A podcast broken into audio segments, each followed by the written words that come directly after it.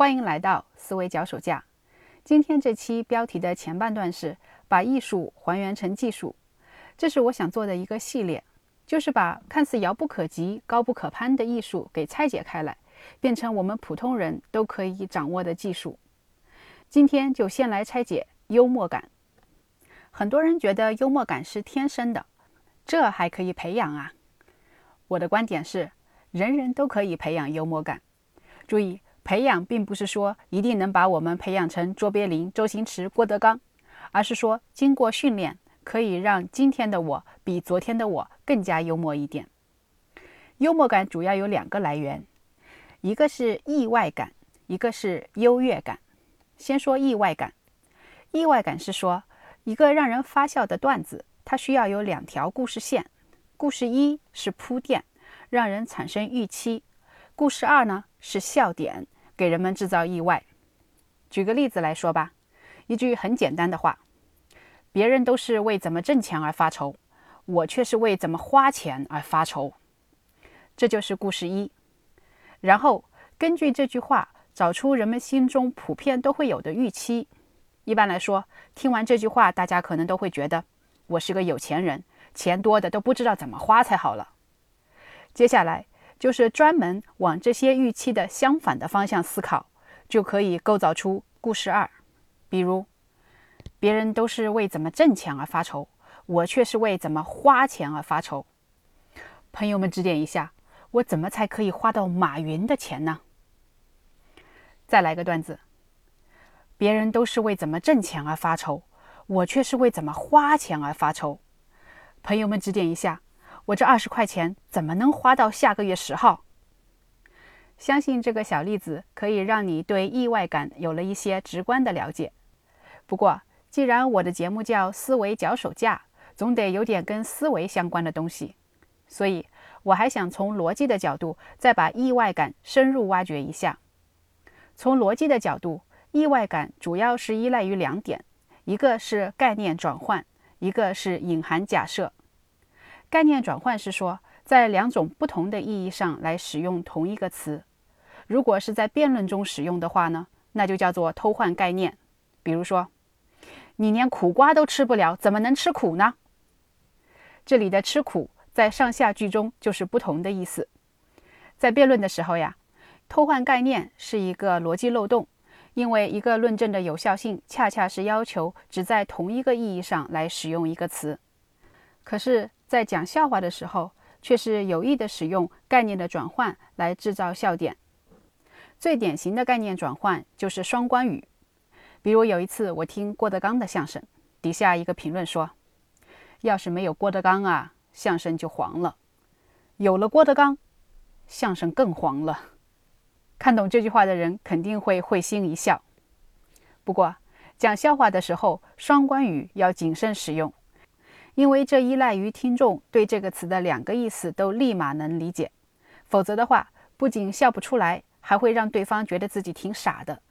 就好像我们听老外讲笑话，有时候不知道笑点在哪里，就是因为不了解后面的文化背景，所以挺尴尬。意外感的另外一个逻辑要点是隐含假设，也就是之前说的那个预期。它是说我们在听到一个词或一句话的时候，一般会怎么想。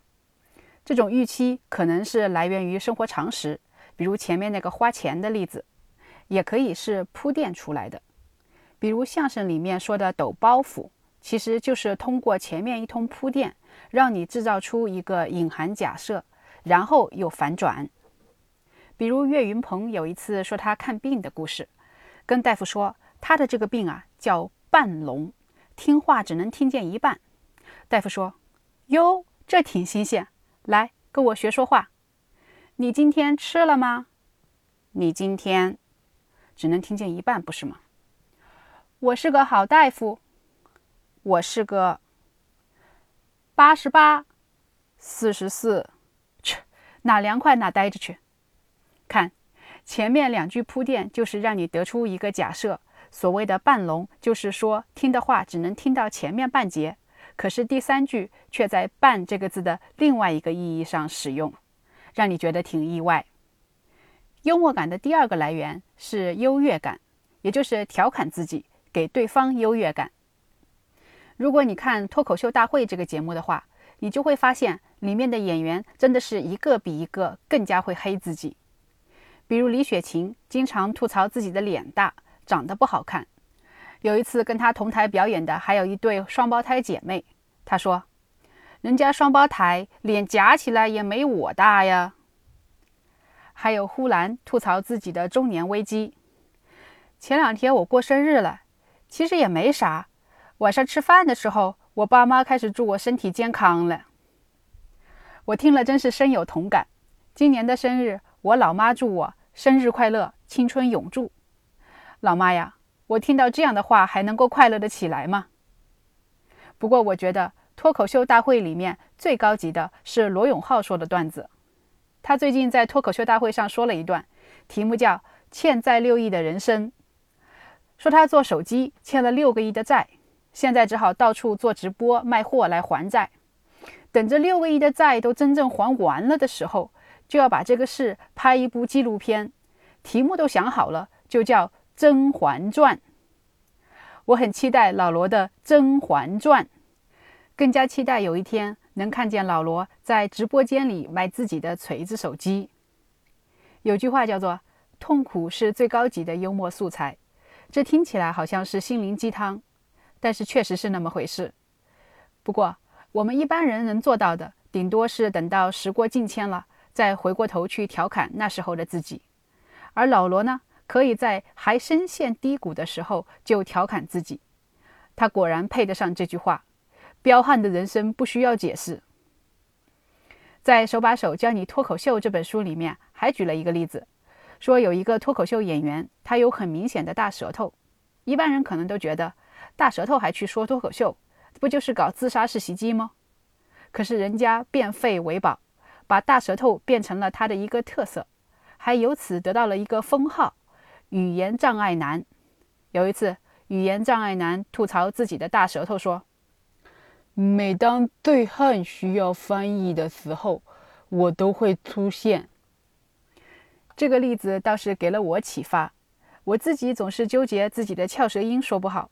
普通话说不标准，呃，等一下，究竟是标准还是标准呢？Anyway，我一开始挺纠结的，滋和知都说不清楚，也来做节目。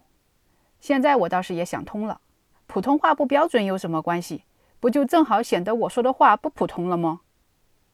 其实，承认自己的缺陷和困境，就是不要端着，说出来就轻松了。我们培养幽默感，不是只为了给别人逗乐。而是要自己用豁达的态度来面对痛苦。最后总结一下，幽默感的两个技巧就是意外感和优越感。意外感主要是靠概念的转换和打破预期，优越感呢，就是用豁达的态度来调侃自己的缺陷和困境。掌握了这两个技巧，人人都可以是段子手。这里是思维脚手架，我们下次再见。